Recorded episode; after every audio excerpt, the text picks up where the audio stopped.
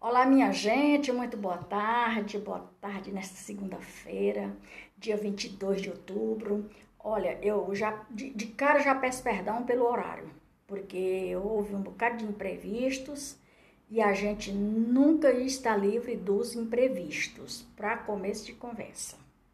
Os imprevistos sempre vai surgir. Ponto. Bom, vou dar continuidade aqui a respeito da história do Brasil a história dos portugueses, a história do, dos espanholos, a história dos franceses, das invasões de terra no país Brasil e vamos lá. No entanto, alguns países, como a França, não aceitava terem sido excluídos da divisão territorial brasileira, assim não respeitavam os domínios espanholos e português. Hum. Terrível, né? A falta de respeito vem logo de longe muitas pessoas não querer respeitar o direito do, do outro. Isso é cruel. Daí surge o de o declínio do comércio. Daí surgiu, começou a surgir o declínio do comércio com a Índia e há ameaças francesas no território português. Levaram a cerca, levaram a coroa portuguesa. A partir de 1535, implantar uma nova política de colonização com a instalação do sistema de capitanias hereditária. Sistema com, consistia em dividir o Brasil em 15 lotes de terra e ceder a exploração destes territórios. Era isso. Nego chega no, na casa do outro, quer invadir o território, quer fazer do jeito dele, quer mandar do, do jeito dele e não quer aceitar as condições da cultura do país. Aí tu vai daqui para outro país, lá eles querem que tu aceite a cultura deles. E o que é que você tem que fazer em território do outro? Simples assim. Aceitar a condição deles um pouco, não total, e ficar de olho sempre, constantemente. Que nem nós, nós brasileiros, alguns brasileiros sempre diz, com as pulgas detrás da orelha, sempre te avisando, ó, por aqui, por aqui, por aqui, por aqui e no comando da tua vida, Deus. Pronto. O sistema das capitanias hereditárias consistia em dividir o país em 15 lotes de terra. O sistema de capitanias hereditárias também implantou um novo ciclo econômico no Brasil e encerrou o período pré-colonial. Aí vem o Tratado de Tordesilhas. Enquanto os portugueses exploravam o litoral africano, indo em a direção às Índias, os espanhóis lutavam para reconquistar seus territórios na Península ibérica. Pedidos para os pedindo para os árabes, pedindo para os arabianos. Eles estavam pedindo para que houvesse uma reconquista entre eles. Obviamente tinha havido um grande conflito e obviamente que eles estavam querendo fazer com que existisse nova confiança. A confiança que deveria ser instalada novamente, só que no meu ponto de vista, não foi muito fácil, não. O reino da Espanha demorou a ser informado ou demorou a ser formado pela prolongada luta entre os arabianos e os espanhóis. E só se formou após o casamento entre os reis católicos. Fernando do Reino de Aragão, Fernando do Reino de Aragão e Isabel do Reino de Castela em 1469. Fernando e Isabel lutaram contra os arabianos e em 1492 expulsaram-nos da Península Ibérica. A partir de então, a Espanha pôde se lançar as grandes navegações, financiando o projeto do navegador Genoves. Cristóvão Colombo. Eu não sabia que o nome dele tinha esse nome, não. Genoves. Genoves. Cristóvão Colombo. O objetivo de Colombo era atingir o Oriente navegando em direção ao Ocidente, sabendo que a Terra é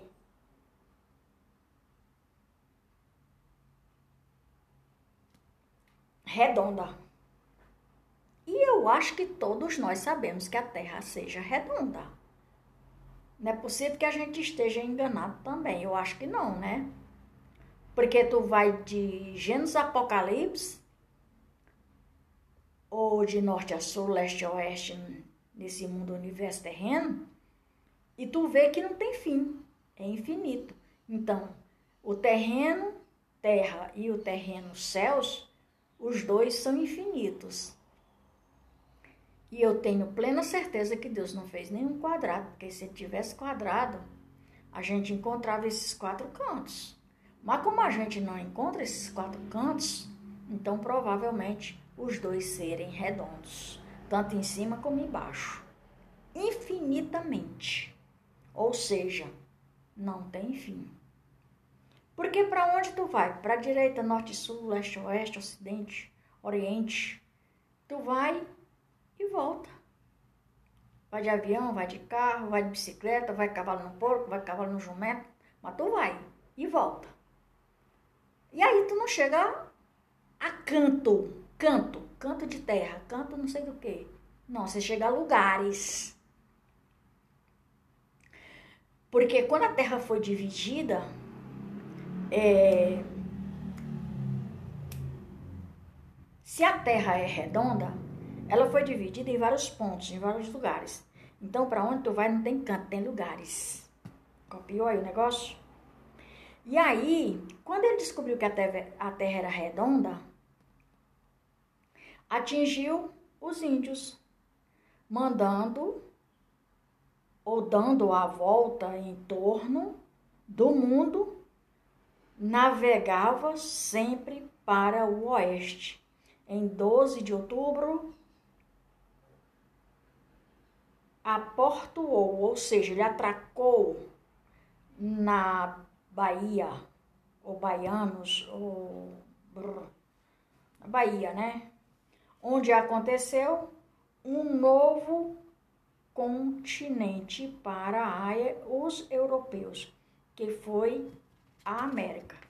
E nós conhecemos o terreno, território brasileiro como América Latina, né? latino-americana, né? Se é latino-americano, isso aí eu não sei. Isso é por conta de quem escreveu. Eu estou fazendo aqui a minha posição. Aí eu quero desde já dizer que eu não estou fazendo plágio, não. Isso tem fonte. Quando eu não busco no Google, eu, eu busco no Wikipedia. Isso aqui não é plágio. Isso aqui é uma história que está sendo recontada por mim, Maria de Fátima Braga da Silva Amor Oficial. Brasília, hoje é 22 de novembro de 2021.2. E por aqui eu vou, vou parando por hoje. Eu vou mais alto, lembrando que amanhã tem mais. Lembrando que eu vou mais volto. Beijo, galera. Fui.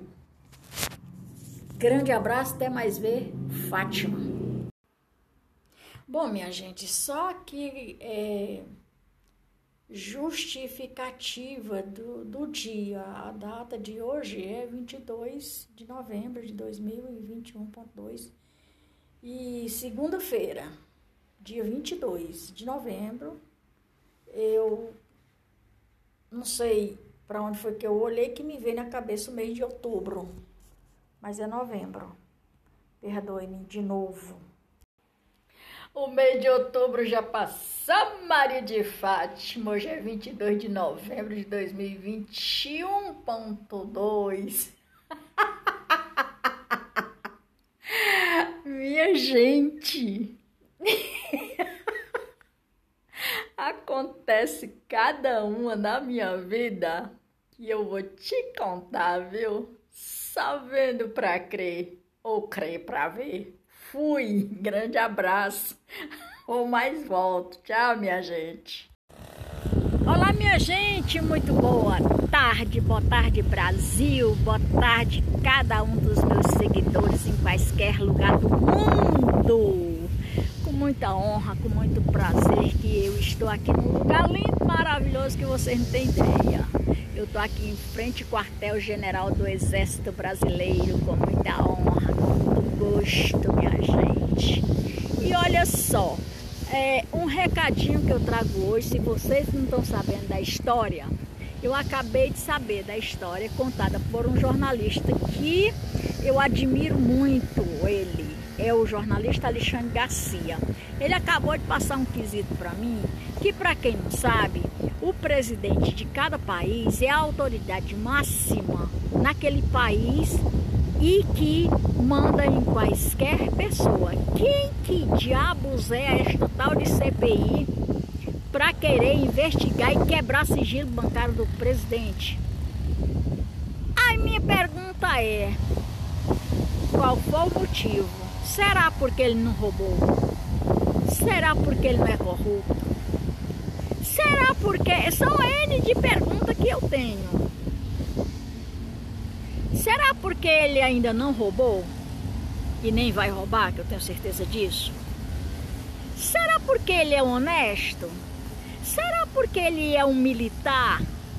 Será porque ele foi, ele é um cabra muito macho que teve a coragem de levantar e dizer eu vou ser presidente desse país, massa falida, e botar as coisas em ordem e no lugar que deve ser? e fazer aquilo executação de progresso. Isso é que é ordem e progresso. Porque na minha opinião, ordem e progresso não é só para estar tá escrito lá na bandeira, trepadinha lá em cima no mastro, não. ordem de progresso para ser executado. E é executado pelo presidente do país e seus ministros. Mas voltando aqui o assunto desta CPI, desse povo que está fazendo essa CPI de M, a minha pergunta é: por que será que se acha no direito que agora extrapolaram todos os direitos? quebrar sigilo quebrar, quebrar sigilo do presidente. Minha gente, o, o presidente é a autoridade máxima. Agora a outra pergunta é: presidente é a autoridade máxima no país. Ponto. E reconhecido por todos os lugares por onde ele anda. Ponto. Como autoridade que ele tem, conhece e vive e faz. Ponto. O outro quesito é: por que será que esta CPI se está se achando com todos os direitos de fazer essa quebra de sigilo do presidente? Ponto. A outra pergunta é, a outra pergunta é, por que será que nós vivemos enclausurado 40 anos ou mais e nenhuma quebra de sigilo foi feita dos outros presidentes anteriores? Hum? Qual que é o problema com o Jair Bolsonaro? O JB, como diz a nossa jornalista Barba. Hã? Oi? Qual que é o problema, minha gente, dessa CPI? Que até agora eu não entendi para que está servindo isso e para que, que é isso. Nem entendi não faço conta de saber e nem tampouco me interessa. O que me interessa é o respeito que eles não estão tendo pelos brasileiros, que da qual colocou um presidente de caráter, de vergonha, de honestidade, de sinceridade que se, e que teve coragem de se levantar e dizer: Eu vou ser o presidente desse país. E está fazendo um belíssimo governo que da qual eu tenho certeza absoluta que não é só eu, muita gente está maravilhado com os seus trabalhos. Parabéns, presidente JB. Meus parabéns. Porque nenhum outro teve a coragem de se levantar e fazer o que você faz. E pro porco não foi pouquinha coisa Deus abençoou, botou a mão no meio e disse: Esse daqui não, você pode levar quem você. Quaisquer um outro, menos esse daqui. Esse daqui não, esse daqui eu levantei ele. Quem que levantou? Deus. Porque ele permite que Deus esteja no comando da vida dele e da vida dos ministros que estão em sua volta. E na vida de uma nação que da qual teve esse privilégio de eleger esse homem. Jair Messias Bolsonaro, se você quiser eu conto sua história todinha com a sua autorização. E vai fundo, que é bom. Bom, minha gente, por hoje é só. Mais tarde tem mais. Por aqui vou terminando. É só uma palhinha né, desse podcast aqui, desse, desse episódio aqui. É só uma palhinha, pequena palhinha com as perguntinhas. É, se vocês quiserem me responder, beleza. Se vocês não quiserem me responder, não tem, não tem, não, não tem problema não. Responda por você mesmo. Fui, galera. Grande abraço, Fátima. Maria de Fátima Braga da Silva Amor Oficial. Brasília, 23 de novembro de 2021.2. Grande abraço, galera. Fui! Mais tarde tem mais. Eu vou, mais volto. Olá, minha gente, muito boa tarde, boa tarde nesse dia de hoje. Maravilhoso sol, foi excelente. E ó, desde já eu quero aqui pedir perdão de novo para vocês por conta do horário. é, eu não tenho horário definido ainda, porque, primeiro, é, eu estou começando agora, começando do dia 29 de setembro, desde o dia que eu tive a primeira é, conversa com o Edur, e, e assim, ainda não defini um horário correto, porque eu me mudei para cá, para Brasília, no dia 1 de maio desse ano. E tem muitas coisas ainda, muitos assuntos ainda que ficaram pendentes. E aí eu ainda não defini um horário certo. E desde já eu sem, sem mais delongas, né? Não, não tem um horário certo ainda. Portanto, eu quero que vocês me perdoem. E ontem, que eu falei 22 de outubro, mas não é 22 de outubro, foi ontem, foi 22 de novembro, hoje é 23 de novembro, né, de 2021.2. Pois é, minha gente. Então, vou dar continuidade à historinha, a história do, do Brasil, pau-brasil, dos indígenas, do, dos tráficos, das viagens, é, enfim, vou dar continuidade à história do país Brasil, País Brasil brasileiro, diretamente de Brasília. Já, já. Peraí, vamos lá. Bom, Colombo pensou que havia chegado às Índias. Chegando os povos que lá encontrou de índios. Ou seja, para admiração dele, desde já ele pensou que tivesse chegado né, às Índias. Entre tantos povos que tinha lá, encontrou os indígenas. Mas vamos em frente. E fez quatro viagens para a América. Esteve nas atuais são Domingos, Cuba e Jamaica, onde permaneceu por um ano. Morreu sem saber que havia descoberto um continente que foi chamado de América em homenagem ao navegador, em homenagem ao navegador matemático que fez o engano de Colombo afirmando a existência de uma grande terra no meio do Atlântico. Hum. Tem muita gente que morre sem saber. Tem muita gente que morre sem saber das histórias. Por quê? Porque não deu tempo. É o tempo de Deus e pronto, ponto. Não adianta discutir com o papai porque ele sabe todas as coisas.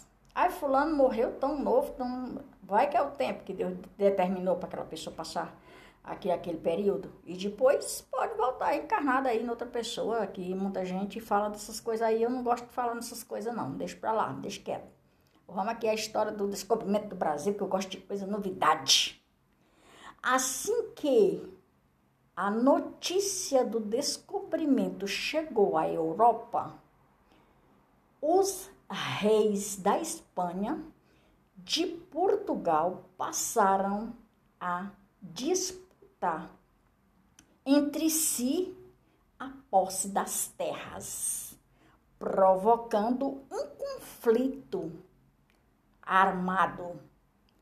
Ponto. Portugal e Espanha.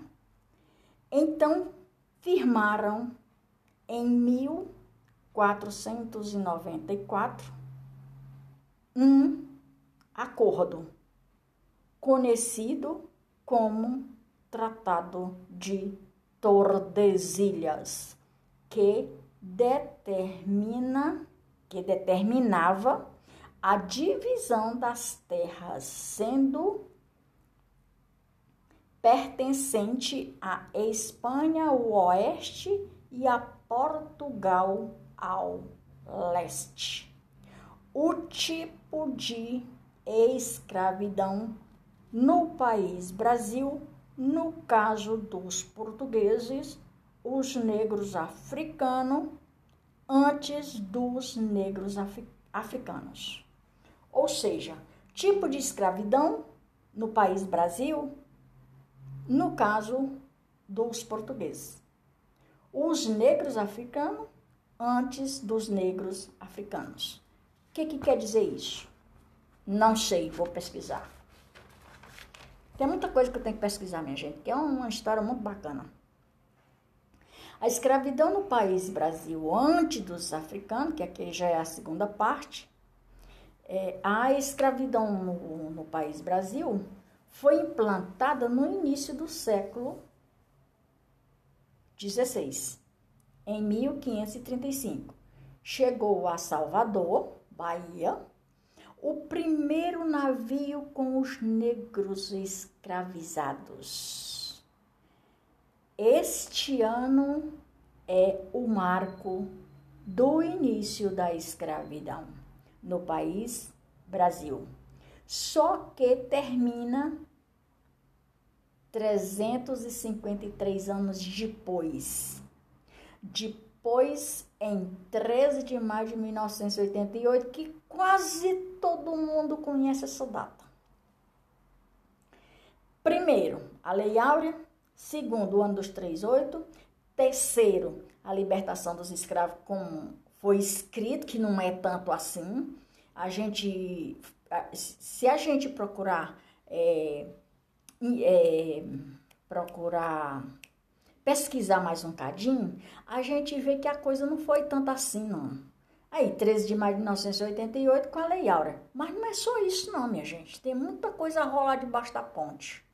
Ou tem muita água a rolar nesse rio. É, minha gente. Os primeiros a serem escravizados na colônia foram os indígenas. Ponto. Posteriormente, negros africanos seriam capturados em posições ou posições, posição de Portugal, dos portugueses, como Angola e Moçambique, a regiões e regiões como o reino do Daomé. Daomé era um, um local onde eles capturavam algum deles, né? Alguns deles. Os que tomavam conhecimento provavelmente fugiam logo. Trazido à força, olha só, trazido à força para o país Brasil para serem escravizados. Ou seja, quando eles tomavam conhecimento, imediatamente eles fugiam. Fugiam porque eles tinham aquilo como uma coisa muito ruim. E obviamente era ruim mesmo. Porque ninguém quer ser escravo de ninguém, claro, né? A não ser por força, né? Forçado. Né? Mas ninguém quer ser escravo de ninguém. Ponto. Então, origem da escravidão no país Brasil. Ah, os historiadores apontam várias causas para se empregar a mão de obra escrava nas colônias. Portugal tinha uma população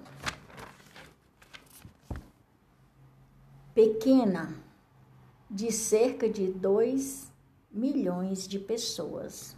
Hum, considerado pequena, né? 2 milhões de pessoas. Né?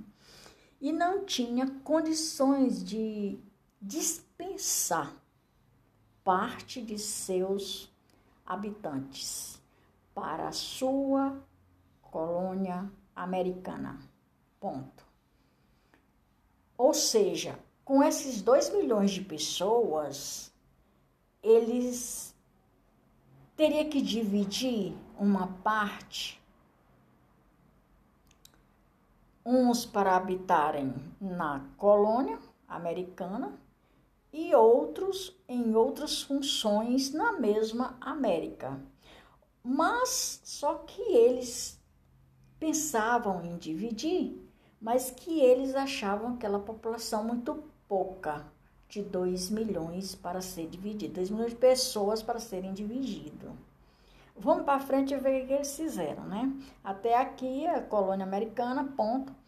Para suprir os braços que faltavam, os colonizadores usaram a escravidão que já era praticada na África e no mundo árabe.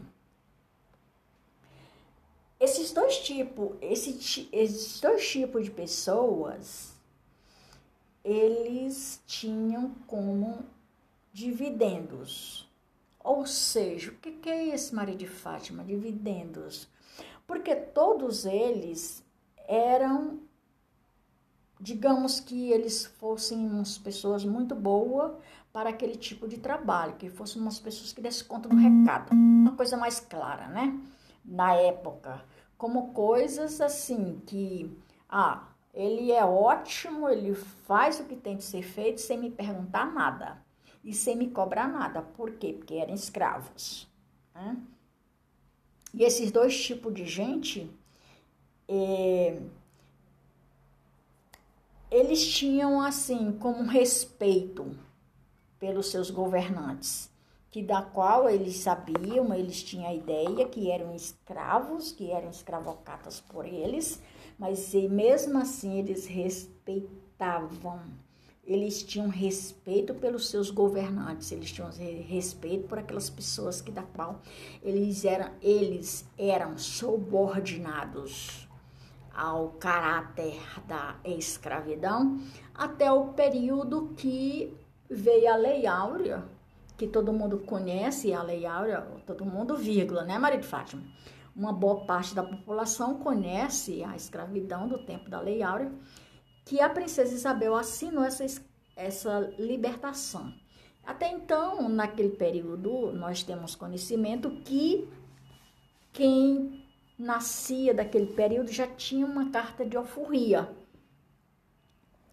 entregue para que aquele a lei do ventre livre, que muita gente conhece, dali para frente aquelas pessoas não tinham mais o poder de escravizar quem era nascido naquela época. Então veio, veio a lei do ventre, veio a lei da, da libertação dos escravos, depois veio a lei do ventre livre, e que daquele dia para frente, daquele ano para frente, é, estavam libertas as pessoas, libertas entre aspas, né, minha gente? Porque até hoje ninguém tem liberdade, não. Viva a liberdade que a gente tanto busca. Liberdade não é só uma liberdade do faz de conta, não. Nós buscamos liberdade porque nós merecemos liberdade. Para isso é que nós colocamos os nossos governantes nos tronos. Você já pensou um governante sozinho? sem nenhum voto? Não, não tem quem ganhe sem ter votos. Todo mundo ganha e vai para os seus tronos através de votos. Esse voto até então poderia ser sigiloso, que não é mais. Se nós repararmos, nós não temos mais votos sigilosos. Minha gente, por hoje é só. Vamos deixar de papo reto. E por hoje é só. Eu vou, mas volto. Maria de Fátima Braga, da Silva Moura Oficial, Brasília, 23 de novembro, viu, minha gente? 23 de novembro de 2021.2. Corda Maria de Fátima. Pois é, minha gente. Então é isso. E por hoje é só. Grande abraço. Fui, mas volto. Fátima. Tchau, tchau. Até mais ver. Olá, minha gente, muito boa tarde, boa tarde nesse dia de hoje, maravilhoso sol, foi excelente. E ó, desde já eu quero aqui pedir perdão de novo para vocês por conta do horário.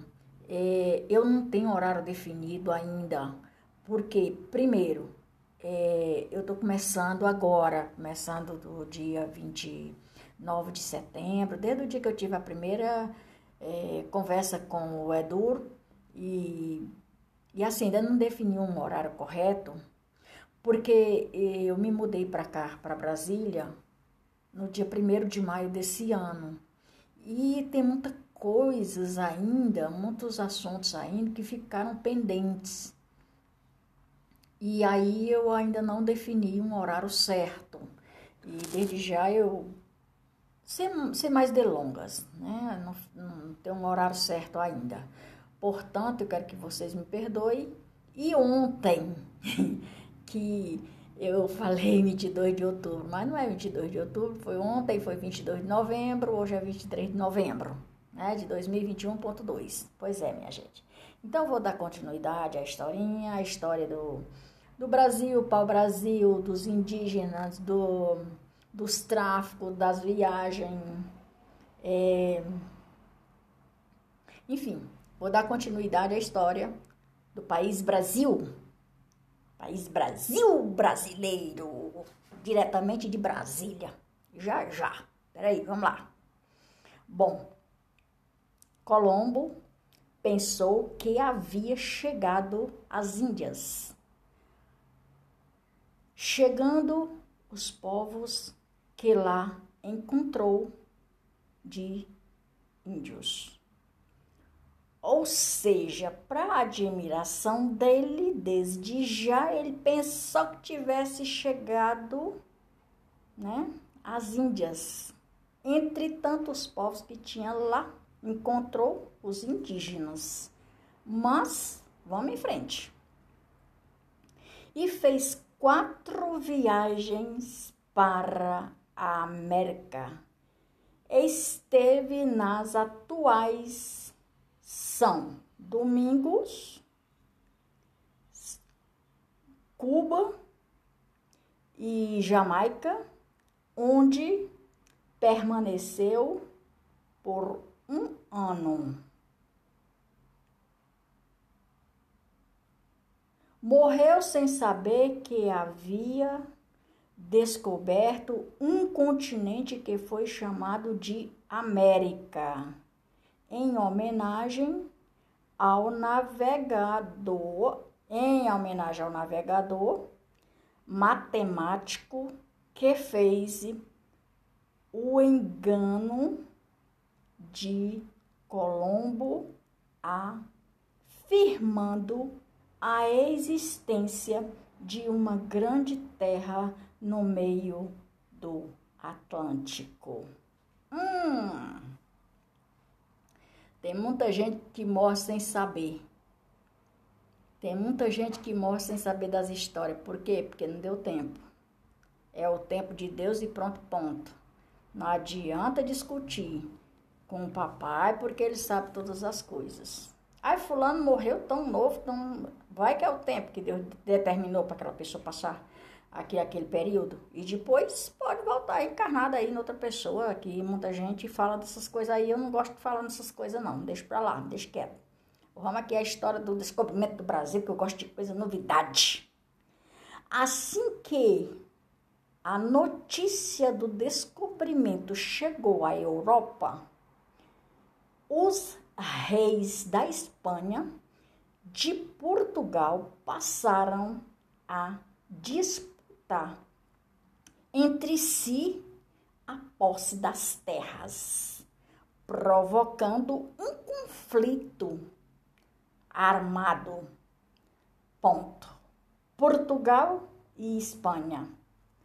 Então firmaram em 1494 um acordo conhecido como Tratado de Tordesilhas, que determina que determinava a divisão das terras, sendo pertencente à Espanha ao oeste e a Portugal ao leste. O tipo de escravidão no país Brasil no caso dos portugueses, os negros africanos antes dos negros africanos. Ou seja, tipo de escravidão no país Brasil, no caso dos portugueses. os negros africanos antes dos negros africanos. O que, que quer dizer isso?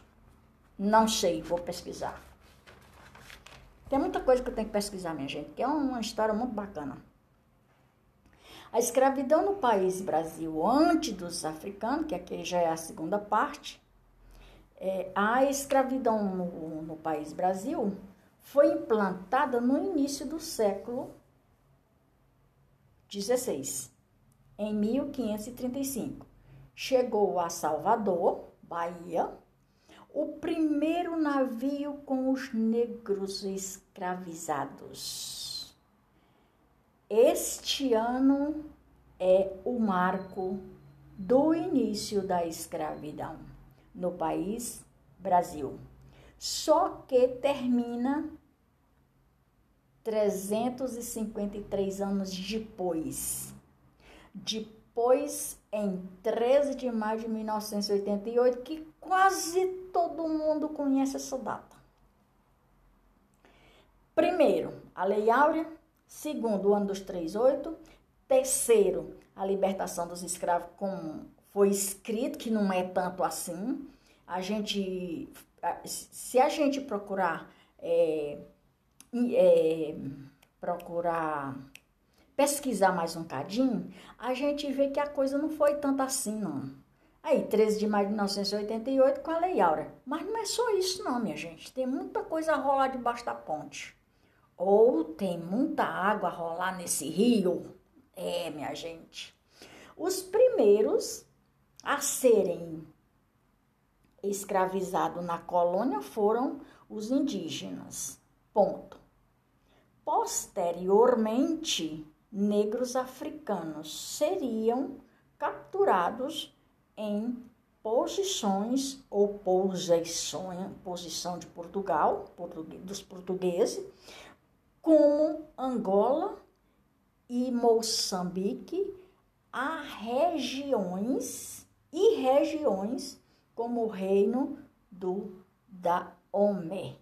Daomé era um, um local onde eles capturavam algum deles, né? Alguns deles. Os que tomavam conhecimento provavelmente fugiam logo.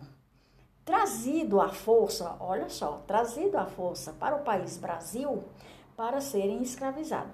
Ou seja, quando eles tomavam conhecimento, imediatamente eles fugiam. Fugiam porque eles tinham aquilo como uma coisa muito ruim. E, obviamente, era ruim mesmo. Porque ninguém quer ser escravo de ninguém, claro, né? A não ser por força, né? Forçado. Né? Mas ninguém quer ser escravo de ninguém. Ponto. Então, Origem da escravidão no país Brasil. Ah, os historiadores apontam várias causas para se empregar a mão de obra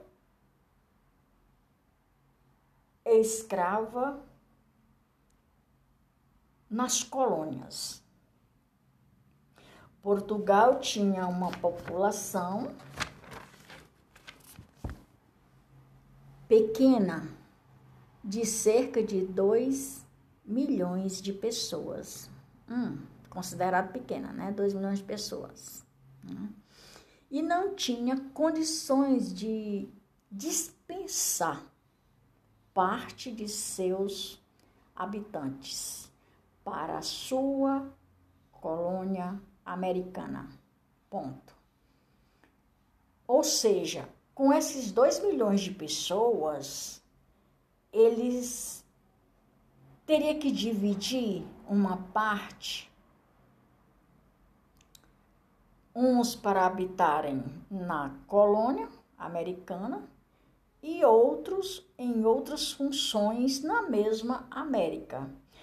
Mas só que eles pensavam em dividir, mas que eles achavam aquela população muito pouca de 2 milhões para ser dividido, 2 milhões de pessoas para serem divididos. Vamos para frente e ver o que eles fizeram, né? Até aqui a colônia americana, ponto, para suprir os braços que faltavam os colonizadores. Usaram a escravidão que já era praticada na África e no mundo árabe. Esses dois tipos, esse, esses dois tipos de pessoas, eles tinham como dividendos. Ou seja, o que é esse Maria de Fátima? Dividendos. Porque todos eles eram, digamos que eles fossem umas pessoas muito boas para aquele tipo de trabalho, que fossem umas pessoas que dessem conta do recado. Uma coisa mais clara, né? Na época como coisas assim que, ah, ele é ótimo, ele faz o que tem de ser feito sem me perguntar nada e sem me cobrar nada. Por quê? Porque eram escravos. Né? E esses dois tipos de gente, é, eles tinham assim como respeito pelos seus governantes que da qual eles sabiam, eles tinham a ideia que eram escravos, que eram escravocatas por eles, mas mesmo assim eles respeitavam. Eles tinham respeito pelos seus governantes, eles tinham respeito por aquelas pessoas que da qual eles eram, eles eram subordinados ao caráter da escravidão até o período que veio a Lei Áurea, que todo mundo conhece, a Lei Áurea, todo mundo, vírgula, né, Maria de Fátima? Uma boa parte da população conhece a escravidão do tempo da Lei Áurea, que a princesa Isabel assinou essa, essa libertação. Até então, naquele período, nós temos conhecimento que quem nascia daquele período já tinha uma carta de alforria entregue para que aquele a lei do ventre livre, que muita gente conhece, dali para frente aquelas pessoas não tinham mais o poder de escravizar quem era nascido naquela época.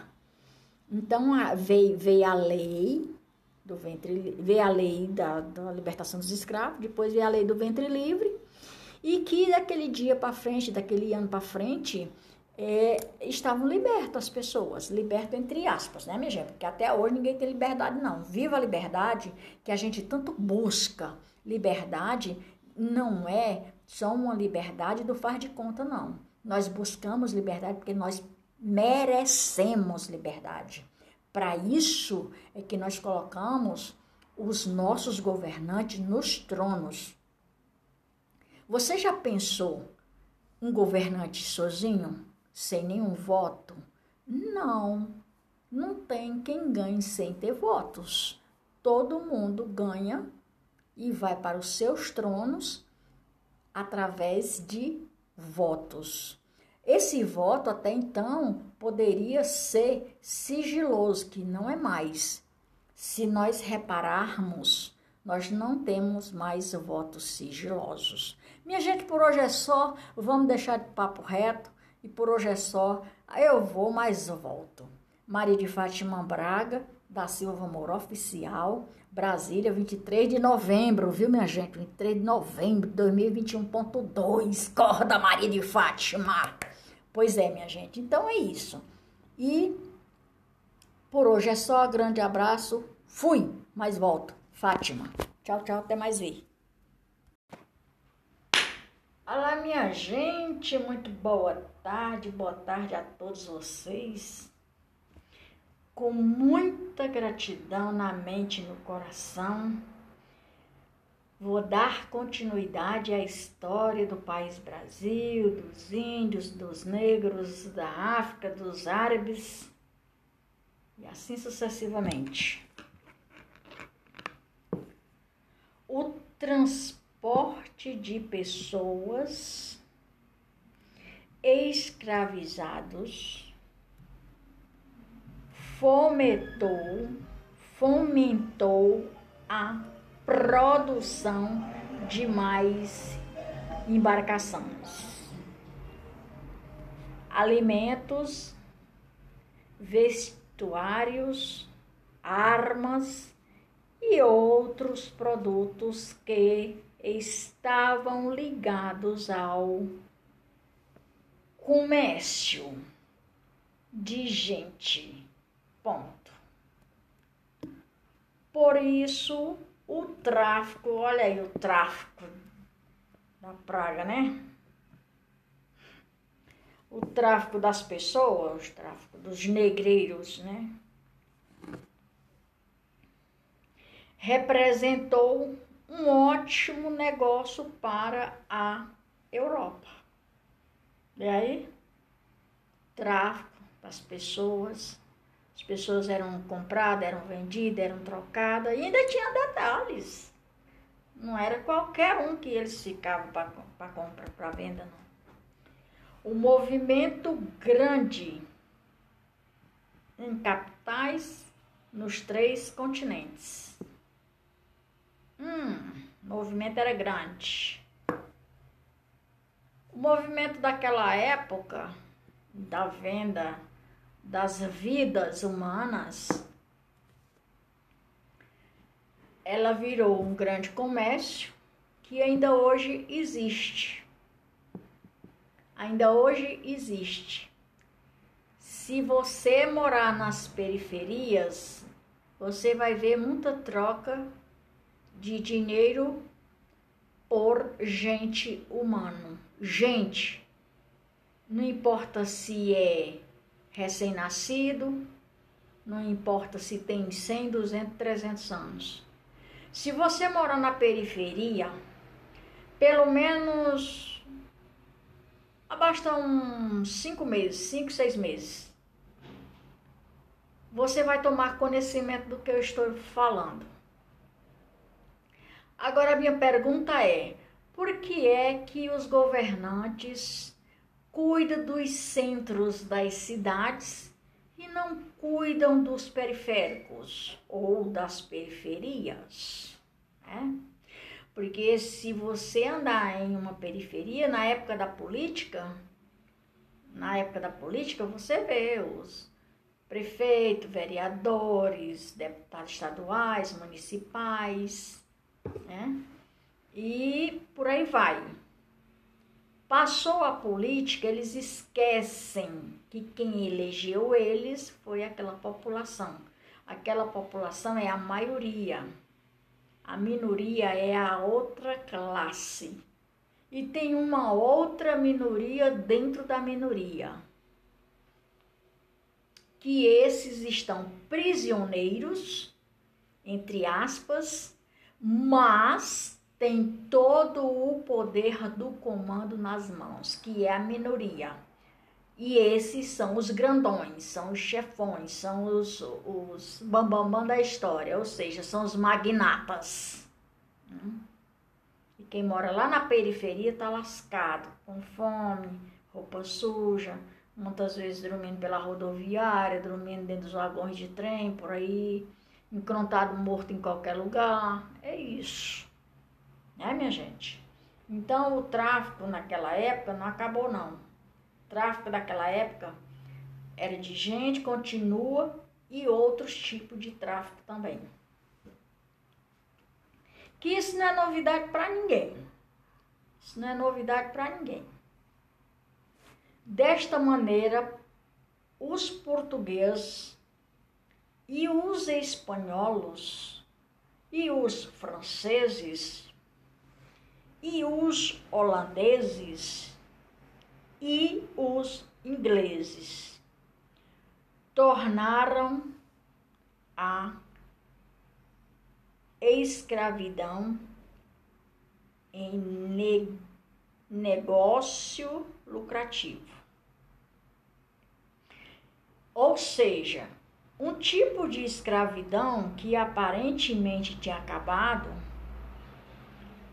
virou um outro tipo de escravidão, que é esse comércio.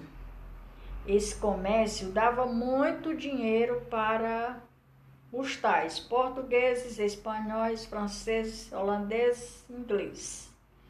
Aí tornou-se a escravidão, ou seja, virou a casaca.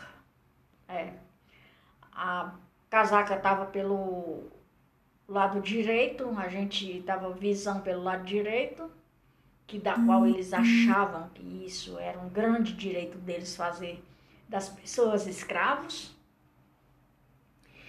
e, além da escravidão, fazia as vendas, o comércio do tráfico dos negros.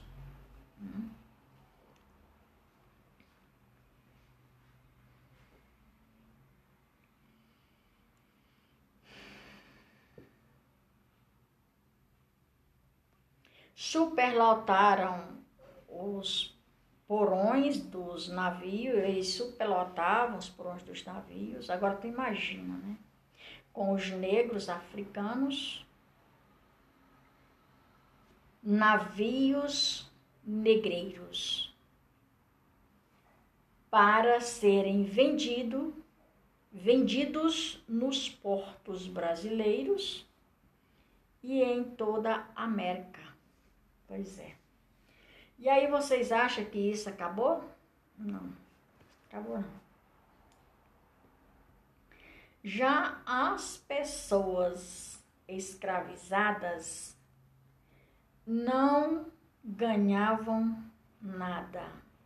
Ao contrário, só perdiam, pois passavam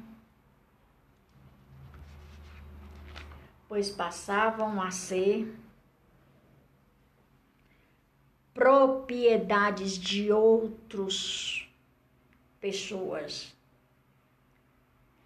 Este contingente produziu toda a riqueza no país chamado Brasil, conhecido pelo nome de País Brasil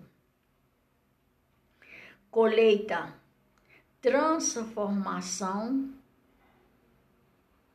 do gado, transformação do gado, do gado, transformação do caldo de cana.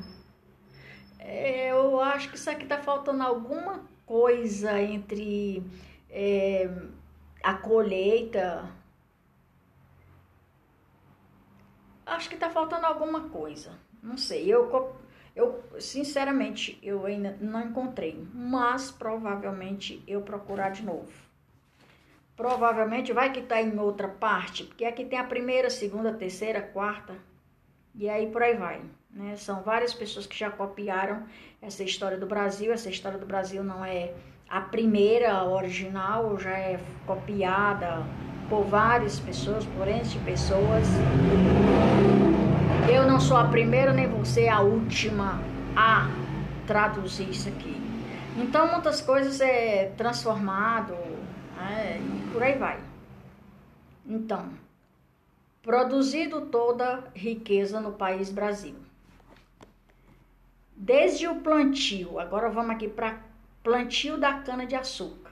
Desde o plantio da cana-de-açúcar, colheita, transformação do caldo de cana, a construção de casas, engenhos, igrejas, tudo isso era feito por cativos. E quem eram os cativos? Dos índios para os africanos. Que ainda hoje essa, esse cativão ainda tem, nas periferias é só o que tem. Nem adianta argumentar, agora vamos para a terceira parte aqui.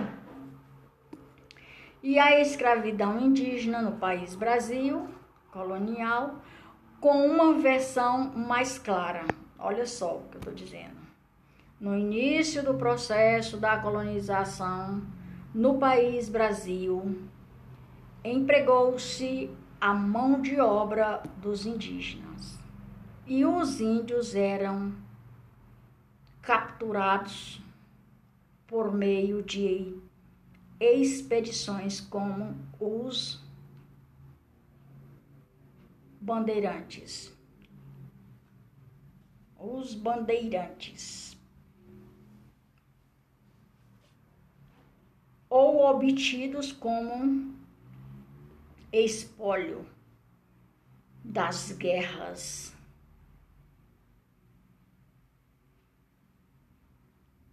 entre as tribos intertribais, entre as tribos indígenas, começou as guerras. Aí vem uma aliança, os portugueses estabelecem, estabeleceram alianças com as tribos indígenas, que eram aquelas tribos que eram menos menos bravos e tinha os mais bravos que ficaram do lado dos holandeses, dos espanhóis e dos franceses.